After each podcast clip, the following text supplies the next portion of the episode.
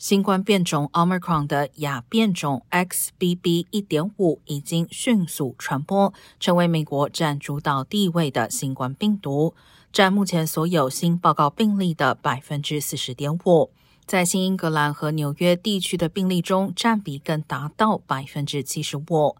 而尽管 BQ. 一点一亚变种在东南部地区的病例数正在下降，但在南部和西部的病例中仍然占据最大病例。